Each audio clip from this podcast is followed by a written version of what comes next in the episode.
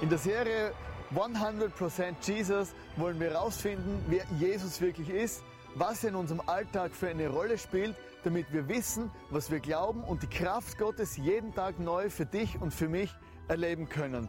So let's go for 100% Jesus.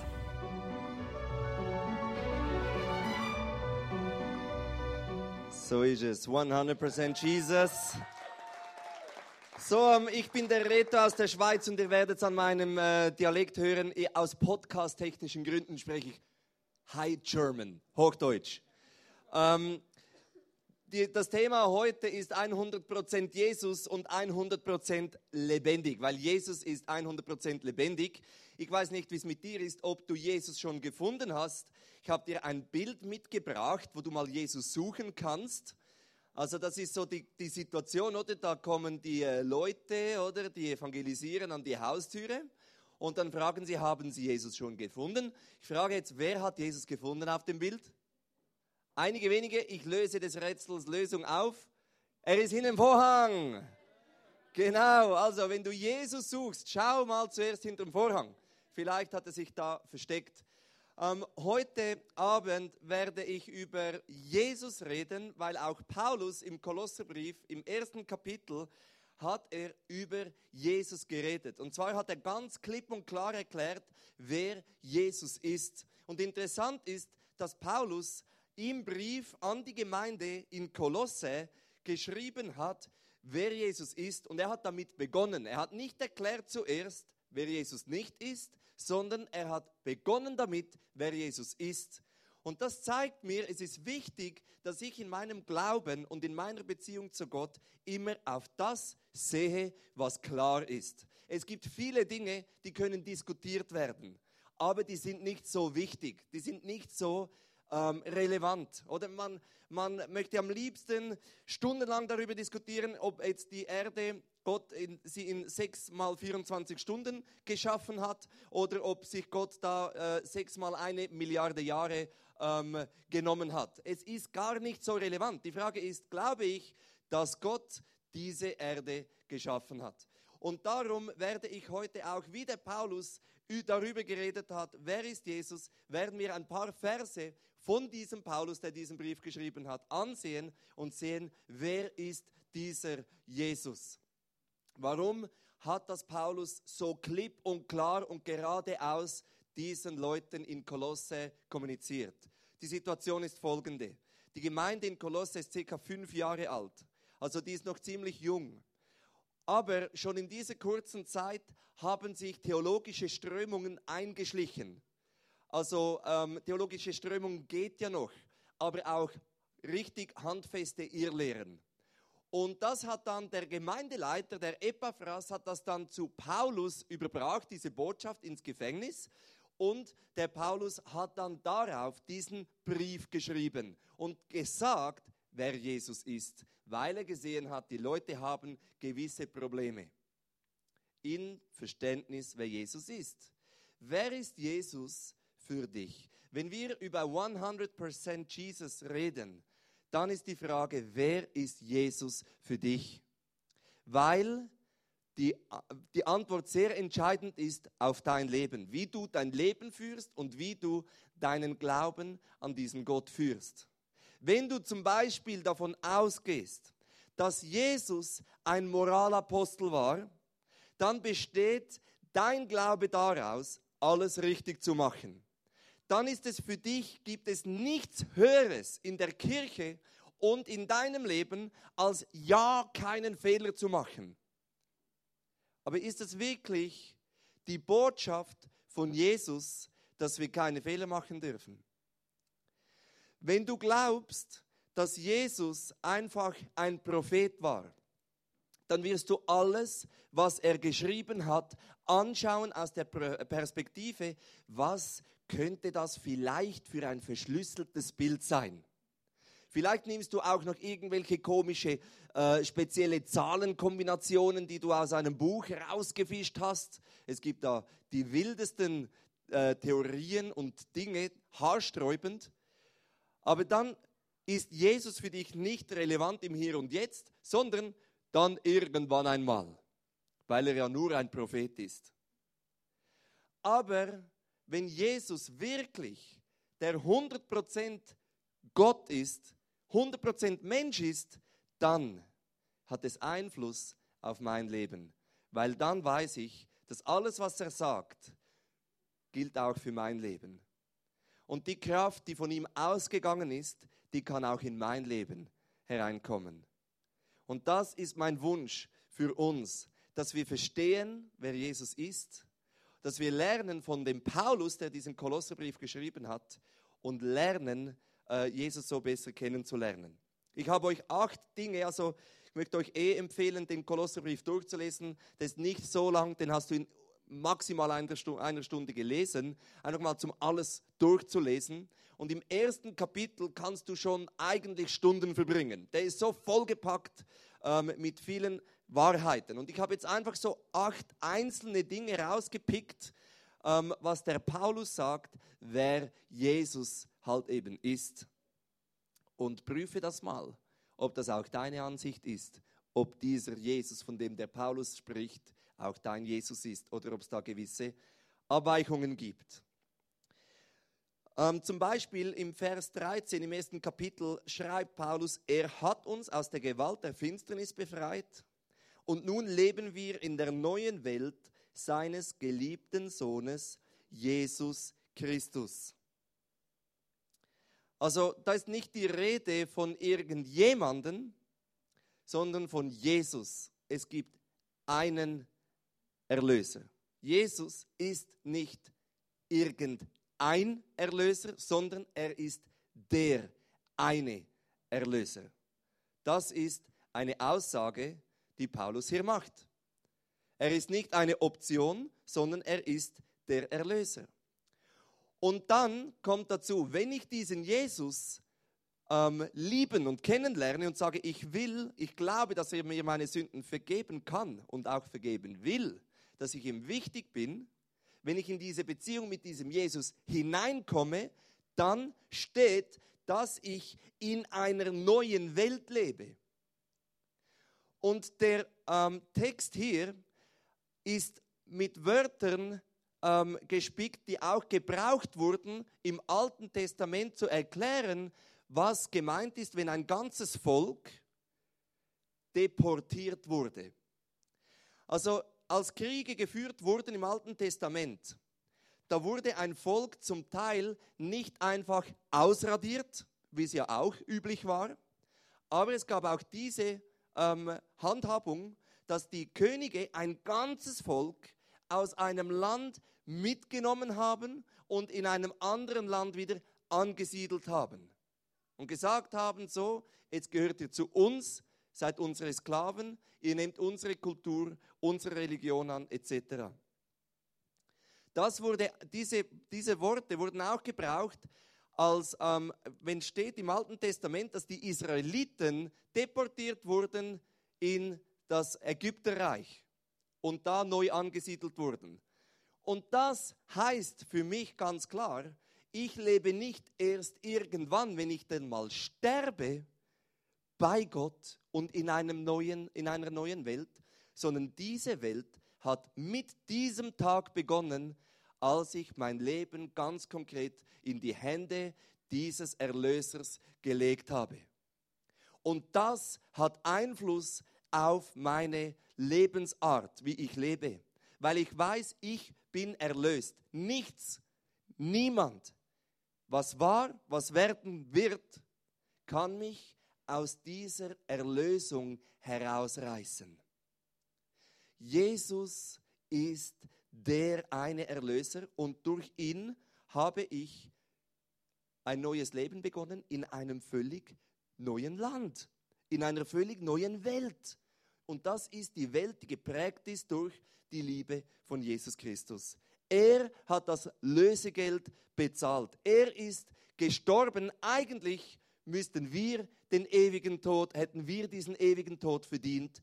Aber Paulus sagt ganz klar, Jesus hat diesen Preis für uns bezahlt. Er hat das Lösegeld bezahlt. Es war die Frage, kurz vor der Kreuzigung, was wir immer feiern, jedes Jahr an Ostern. Wen soll ich freilassen? hat der Statthalter gefragt. Barabbas, den ähm, äh, Verbrecher des mehrfachen Mordes angeklagt oder diesen Jesus. Wen soll ich freilassen? Und es lag auf der Hand, dass er Jesus freilassen wird, weil er war ja unschuldig. Aber Jesus wurde eingetauscht für Barabbas. Der Verbrecher wurde freigelassen, der Unschuldige wurde ans Kreuz genagelt. Und dieser Jesus, der wieder auferstanden ist, ist unser, ist dein Erlöser. Die Frage ist, glaubst du das? Oder hast du das Gefühl, dass diese eine Sünde oder diese eine Sucht oder das in deinem Leben, was immer wieder kommt, im Weg steht zu der Erlösung durch Jesus? Paulus sagt ganz klar, er ist der Erlöser und wir leben in seiner neuen Welt. Das zweite ist, Jesus ist Gott. Im Vers 15 lesen wir, Christus ist das Ebenbild des unsichtbaren Gottes. Also das bedeutet, Jesus ist 100% Mensch, 100% Gott und das 100% der Zeit. Vielleicht fragst du dich, wieso schreibt Paulus den Kolossern, dass Jesus das Ebenbild Gottes ist, dass er Gott ist? Wieso schreibt er das? Die Kolosser hatten zum Teil die Überzeugung von der Gnosis. Und zwar bedeutet das, Gnostiker gehen davon aus, dass alles, was geistlich ist, ist gut und alles, was Körper hat, ist schlecht. Also bedeutet das, dass ein Mensch schlecht ist und auch nicht gut werden kann, sondern dass nur der Geist, der im Mensch drin lebt, gut ist.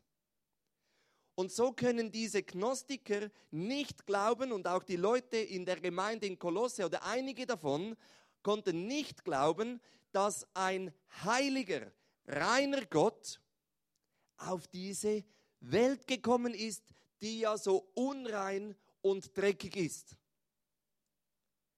Also haben sie sich da viele verschiedene Ideen und Theorien zusammengeschustert, damit sie doch noch irgendwie an diesen Jesus glauben konnten. Denn sie brauchten ja einen Ausweg. Sie kannten ja die Lehren von Jesus. Zum Beispiel glaubten sie, dass Jesus nicht als Gott geboren wurde, sondern er wurde als Mensch geboren. Und dann wurde er getauft, oder? Die, das kennen wir, die Situation, als Johannes der Täufer Jesus tauft. Und es gibt noch heute Leute, vielleicht auch du, die davon ausgehen, dass Jesus in dem Moment, als der Heilige Geist über ihn gekommen ist nach der Taufe, da wurde er von 100% Mensch auch noch zu 100% Gott. Aber Jesus war schon immer 100% der Zeit war er 100% Mensch und 100% Gott. Also haben sie weiter gedacht, dass wenn Jesus nun auf dieser Welt Gott geworden ist, was ja sehr schwierig ist, weil ja alles irgendwie böse und schlecht ist, dass Jesus keine Fußabdrücke im Sand hinterlassen hat. Weil er ist so immer ein Bierenbitzeli, oder sagen wir in der Schweiz, ein Bierenbitzeli über der Erde geschwebt. Weil ist einfach zu heilig, als dass er mit dem Unheiligen in Verbindung gebracht werden kann. Und sie sind davon ausgegangen, dass dieser Jesus nie einen Menschen, einen unreinen Menschen an, äh, berührt hat. Und das ist eine falsche Überzeugung. Darum sagt der Paulus so klipp und klar, Jesus war immer Gott, ist immer Gott und wird immer Gott bleiben. Eine andere Überzeugung, die sie auch hatten, war, ein heiliger Gott kann doch keine unheilige Welt erschaffen. Ja, wie lösen wir jetzt dieses Problem?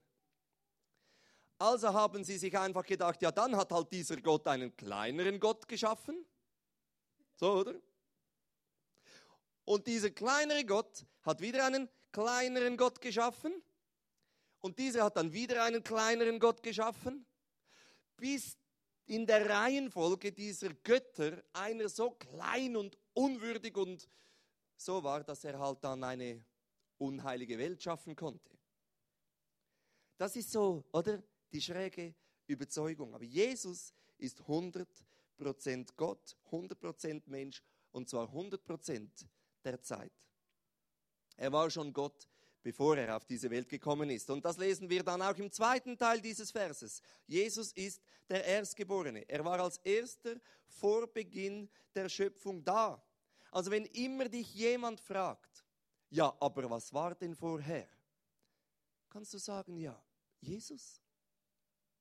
Es gibt eine ganz einfache Antwort auf alle Fragen.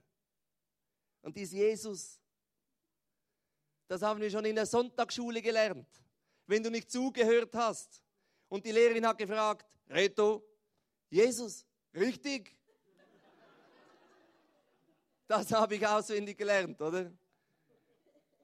Er ist der Erstgeborene. Und was bedeutet das? Das ist nicht nur, dass er der Erstgeborene ist und schon immer da war, sondern es bedeutet auch, dass er gewisse Rechte hat. In der Bibel ist Erstgeborener immer im Zusammenhang mit einem Titel. Das lesen wir im Psalm 89 auch. Und ich statte ihn mit allen Rechten eines erstgeborenen Sohnes aus. Ich mache ihn zum größten aller Könige der Welt. Das ist eine Prophetie über den Jesus, den Messias, den als Gott auf diese Welt gekommen ist. Also, aber er war schon vorher da. Er ist dann einfach auf unsere Bildfläche gekommen. Dann lesen wir weiter, Jesus ist der Schöpfer. Hast du das gewusst? Jesus ist der Schöpfer. Im Kolosser 1, Vers 16 steht nämlich, durch ihn, und die Rede ist immer noch von Jesus, ist alles erschaffen. Alles, was im Himmel und auf der Erde ist. Sichtbares und Unsichtbares, Königreiche und Mächte, Herrscher und Gewalten. Alles ist erschaffen durch Jesus Christus. Also dieser allmächtige Mensch, der im Körper eines Kindes auf diese Welt gekommen ist, der heilig ist und in Berührung mit unserer unreinen Welt gekommen ist, der hat alles vorher gemacht. An dem Tag, als Jesus geboren wurde, wurde er von einer Frau geboren, die er erschaffen hat. Wurde er in eine Wiege gelegt, in einem Stall, der ausgelegt war mit Gras, getrocknetem Gras, Stroh, das er erschaffen hat. Als Jesus als Zimmermann gearbeitet hat, hat er Holz verarbeitet, das er erschaffen hat. Das müssten wir uns mal geben. Als er durch die Welt geschritten ist, ist er durch Staub geschritten, den er gemacht hat. Als er beleidigt worden ist, bevor er ans Kreuz geschlagen wurde, wurde er von Menschen beleidigt, die er selber gemacht hat. Und als er ans Kreuz geschlagen wurde, gingen die Nägel aus Eisen durch seine Handflächen, aus dem Eisen, das er gemacht hat. Und er wurde an ein Kreuz geschlagen, das aus seinem Holz, das er wachsen ließ, gemacht wurde dieser Jesus, das ist der, der größte Held aller Zeiten. Das ist der König aller Könige, der Gott, der schon immer da war und an einem Punkt im Zeitgeschehen auf die Bildfläche kam, der von allen ersehnte Erlöser. Und er ist in seine Schöpfung gekommen. Und er hatte keine Berührung, Berührungsängste. Er hat kranke Menschen berührt, die ausgestoßen wurden aus dem Volk. Er hat Frauen berührt, was für einen jüdischen Rabbi sowieso nicht ging. Er hat alles gemacht, weil er uns Menschen so von ganzem Herzen liebt. Dann Jesus, lesen wir weiter, ist der Besitzer. Im Vers 17 steht, alles ist durch ihn und für ihn erschaffen. Jetzt habe ich eine Frage an dich. Wie beeinflusst diese Aussage, dass Jesus der Besitzer ist von allem, von allem, es gibt keine Ausnahme, auch nicht das, was du dir verdient hast. Es gehört alles Jesus. Er ist der Besitzer. Was löst das bei dir aus? Kommst du unter Druck? Weil du merkst, oh, was ist, wenn dieser Jesus jetzt seinen Besitzanspruch erhebt und mir das wegnehmen will? Oder geschieht das Gegenteil, dass du weißt, hey, ich kann ja völlig entspannt sein. Es gehört ja eh alles Gott. Ich bin nur ein Verwalter, eine Verwalterin. Ich muss das nur managen und das Beste daraus machen. Als Gott die Menschen gemacht hat am Anfang, hat er gesagt, das ist eure Welt. Macht was draus. Aber sie gehört immer noch mir. Aber macht was draus. Schaut, dass sie Frucht bringt. Genauso ist es mit allem, was Gott dir anvertraut hat. Es ist sein Besitz. Und er kann dir jederzeit sagen, ich hätte das gerne, setz das für mich ein. Wie reagierst du? Du musst wissen, es gibt nichts Schöneres, weil du kannst entspannt sein. Du weißt, du bist nur ein Verwalter und du kannst das Beste rausholen. Und wenn Gott sagt, so jetzt ist die Zeit des Verwaltens für dieses eine Ding vorbei, dann kannst du entspannt sein und dich freuen, was als nächstes kommt.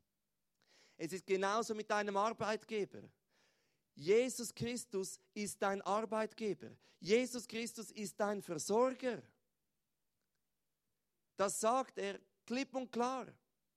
Und wenn du das Gefühl hast, dein Arbeitgeber, dein Chef, deine Firma ist dein Versorger, dann hast du den Druck, dass du angewiesen bist darauf. Aber vielleicht kommt der Zeitpunkt, wo Gott entscheidet, dass er jetzt den Kanal ändern möchte, wie du versorgt wirst. Das kann sein. Darum komm nicht unter Druck, wenn sich in deinem Leben die Versorgungssituation verändert. Denn die Quelle ist immer im Himmel. Dann geht es weiter. Jesus ist auch der Erhalter. Im zweiten Teil dieses Verses 17 steht, denn Christus war vor allem anderen und alles besteht durch ihn. Ohne Jesus würde sich alles irgendwie auflösen. Die Wissenschaft ist auf der Suche nach diesem einen Ding, das die ganze Welt und Atmosphäre und das all, alles, was es da gibt, zusammenhält. Es hat einen Namen. Jesus. Jesus hält alles zusammen. Jesus ist der Erhalter. Und genauso erhält er dein Leben. Als meine Frau und ich vor zehn Jahren geheiratet haben, ähm, haben wir uns entschlossen, dass ich die Mandeln raus operieren lasse, weil ich so Angina, immer wieder äh, Angina hatte. Und das haben wir herausgefunden, war nicht so die beste Entscheidung, denn ich bin fast verblutet. Ich musste zweimal ins Spital, die mussten da alles nähen und zumachen, die Riesenwunden. Äh, ich bin Bluter übrigens, einfach so, habe so eine Blutgerinnungsstörung. Und als ich da im Spitalbett gelegen bin und den Arm nicht mehr heben konnte, weil ich so wenig Blut hatte, das ist unglaublich, das kannst du dir nicht vorstellen, außer du hast es schon mal erlebt. Dein Arm fühlt sich an wie ein Riesenfels. Und auch dein Kopf, du denkst, ich werde meinen Kopf nie mehr heben können, mein ganzes Leben. Und meine Augen wahrscheinlich nie mehr öffnen.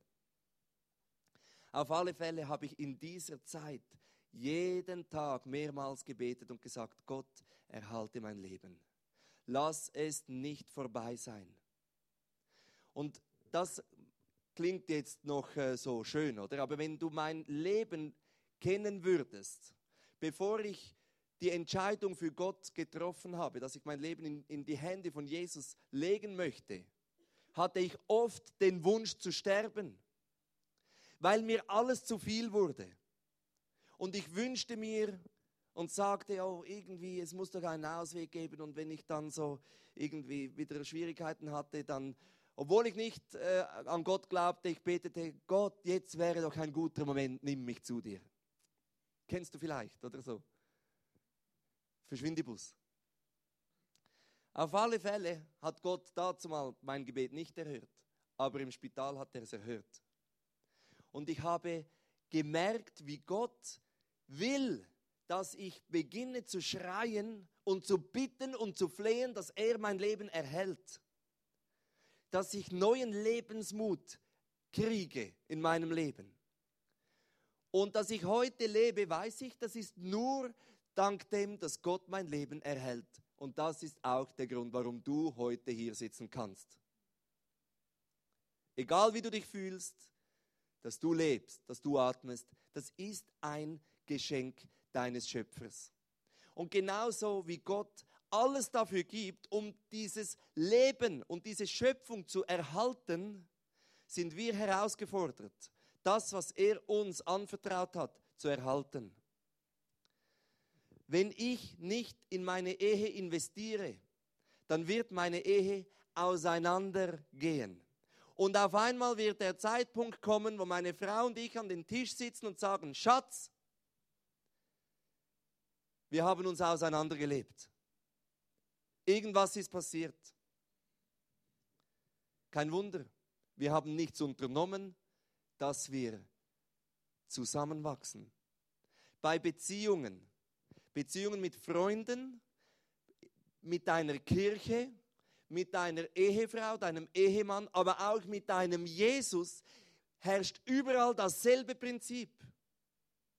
Es wächst. Entweder auseinander oder näher zusammen.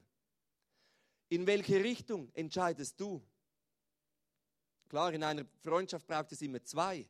Aber in der Beziehung mit Gott weißt du, Gott hat alles unternommen, um nahe sein zu können bei dir. Und du musst dich nicht wundern, dass dir Gott weit weg scheint, wenn du nicht betest. Darum gib alles dafür, um die Beziehung mit deinem Gott aufrechtzuerhalten. Rede mit ihm. Sag, was dich beschäftigt. Sag, wo du Probleme hast. Sag, wo du ihn nicht verstehst. Sag, warum du ihn liebst. Und lies in der Bibel. Das hält die Beziehung mit Jesus frisch. Erhalte deine Beziehung mit Gott genauso, wie Jesus alles dafür gibt, um die Beziehung mit dir zu erhalten. Dann geht es noch weiter. Das siebte ist, dass Jesus der Chef ist. Im Kolosser 1,18 heißt es, er ist das Haupt der Gemeinde, die sein Leib ist. Also Jesus gibt die Vision und das Ziel von uns als Gemeinde, von euch als Gemeinde. Er sagt, wodurch dass es gehen soll. Und etwas, was ganz klar ist, ist in Matthäus 28, ist der Missionsbefehl, wo Jesus sagt, geht hinaus in die ganze Welt und ruft die Menschen in meine Nachfolge, lehrt sie so zu leben, wie ich es euch aufgetragen habe, tauft sie und führt sie hinein in die Beziehung und die Gemeinschaft mit dem Vater. Das ist der Kopf, Jesus, der uns das sagt. Und wenn wir das Gefühl haben, dass wir es besser wissen, dann sind wir wie so ein Huhn, oder? Hat mir mal jemand erzählt, der war so auf dem Bauernhof in den Ferien. Dann hat er ähm, am Morgen zum Fenster rausgeschaut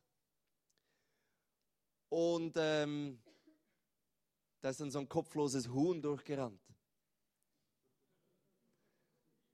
Und das Problem ist, es kann schon noch rennen.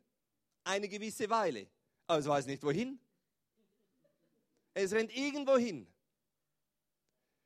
Und genauso ist Jesus der Chef von dieser Gemeinde. Aber das kann er nur sein, wenn er der Chef von jedem von unseren Leben ist. Und das bedeutet, dass ich keine Ausnahme mache in meinen Lebensbereichen, sondern dass ich sage, jeder Lebensbereich, überall, meinen Beziehungen, meinen Finanzen, meine Sexualität, meine Arbeit, meinen Hobbys, in der Gemeinde, überall ist Jesus der Chef. Überall nehme ich ernst, was er zu mir sagt. Weil wir können wissen, er meint es gut mit uns. Er meint es gut mit uns. Seine Gedanken sind gut. Das letzte ist, dass Jesus der einzige Weg ist. Im Vers 20 lesen wir, alles im Himmel und auf der Erde sollte durch Christus mit Gott wieder versöhnt werden. Alles hat Frieden gefunden, als er am Kreuz sein Blut vergoss. Vielleicht kennst du das, dass du dir eigentlich wünschen würdest, dass es noch eine andere Lösung gäbte, geben würde, neben Jesus.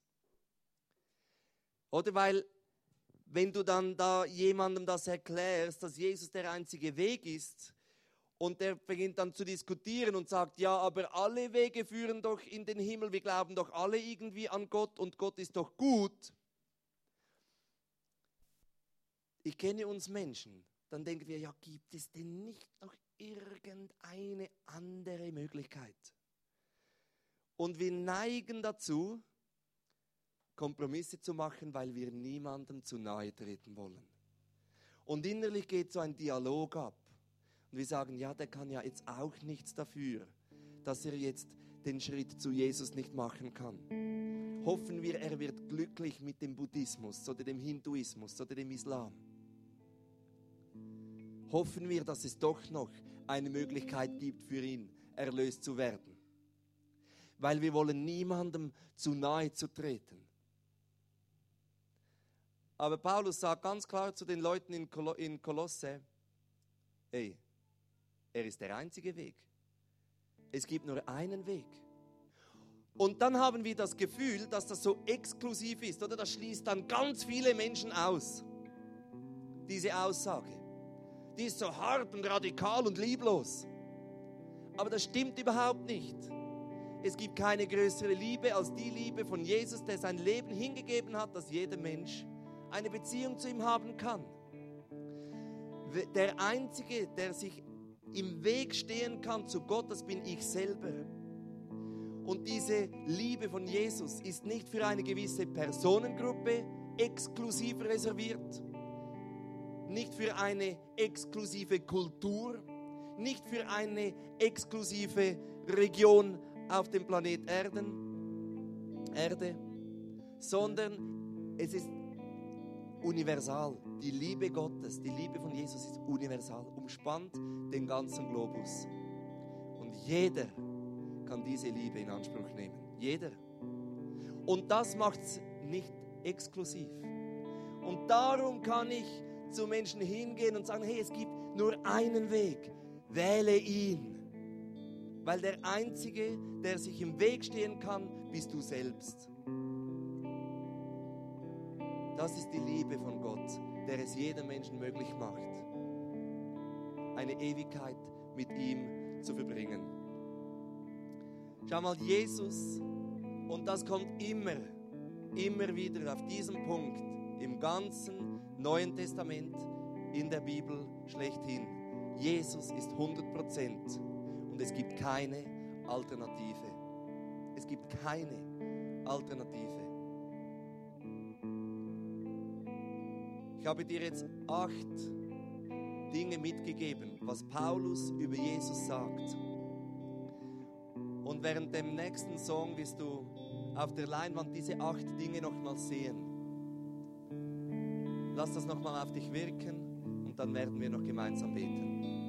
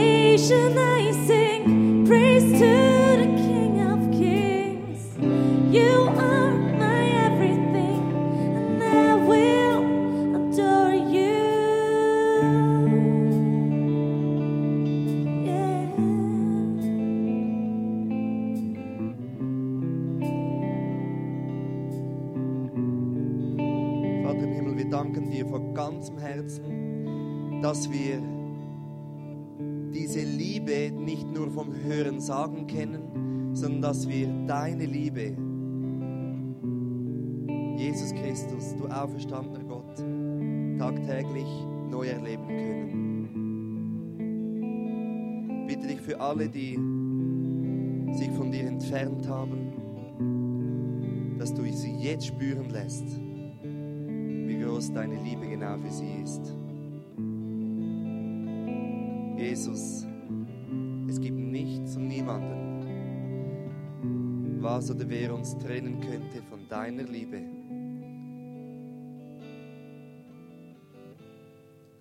Wir wollen ganz bewusst auch uns verabschieden von den falschen Bildern, die wir von dir, Jesus, haben. Und wir bitten dich, dass du uns dich immer mehr offenbarst, dass unser Glaube an dich und unsere Beziehung zu dir so immer tiefer werden kann, dass wir deine Worte immer besser verstehen können und begreifen können, wie unendlich gut, dass du bist.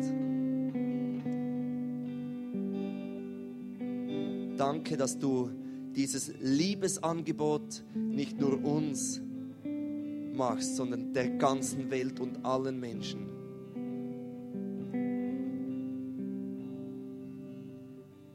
Du bist auch, das ist mir auch nochmal einfach so bewusst geworden, Jesus, du bist der Besitzer von allem und von allem Leben. So hast du auch Anrecht auf mein Leben. Und ich möchte ganz bewusst einfach mein Leben auch heute nochmals ganz bewusst dir anvertrauen. Meine Knie beugen vor dir, weil du sagst, irgendwann werden alle Knie sich beugen. Und wir möchten unsere Knie beugen freiwillig, aus Liebe und aus Erwartung, dass wir so deine Gnade erleben können. Bitte jetzt, dass du in der Kraft von deinem Heiligen Geist einfach zu jeder Person hingehst und sie segnest.